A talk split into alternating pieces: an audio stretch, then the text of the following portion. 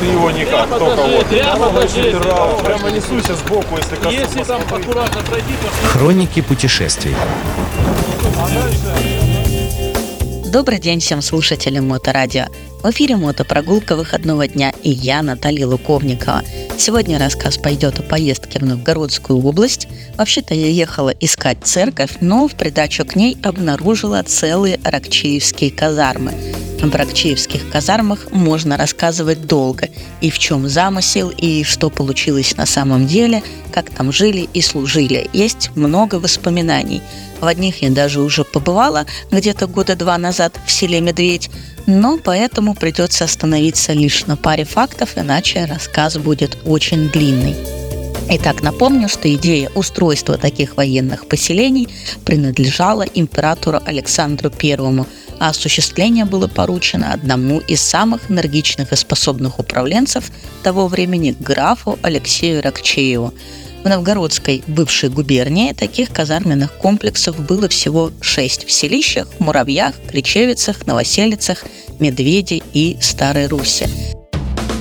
Деревня Селище, о которой пойдет речь, расположена на правом берегу реки Волхов в 48 километрах севернее Великого Новгорода на автодороге Спасская полесть, Малая Вишера, Любытина, Боровичи. Кстати, переезжать в Волхов, мне кажется, красиво при любой погоде, и уже это тоже является какой-то добавкой в копилку того, что нужно съездить в это место. Сюда в августе 1816 года был отправлен второй батальон гренадерского графа Аракчеева полка, то есть самого графа.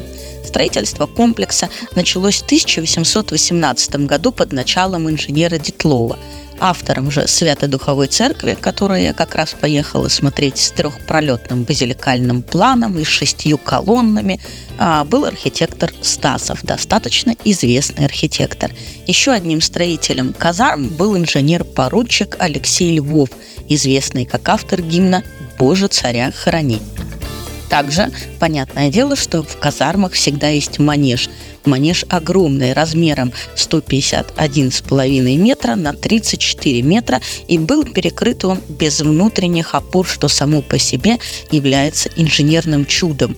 Работы по таким перекрытиям выполнялись под руководством инженера генерал-майора Карбанье. Уже к 1826 году комплекс включал манеж с церковью, гауптвахту и четыре двухэтажных дома со службами.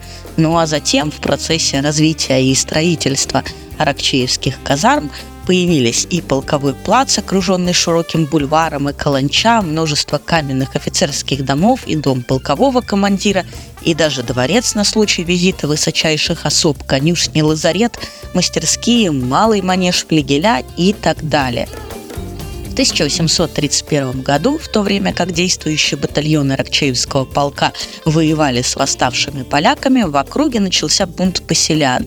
И после этого в начале 1832 года в казарменный комплекс прибыл для постоянного квартирования Гродненский гусарский полк.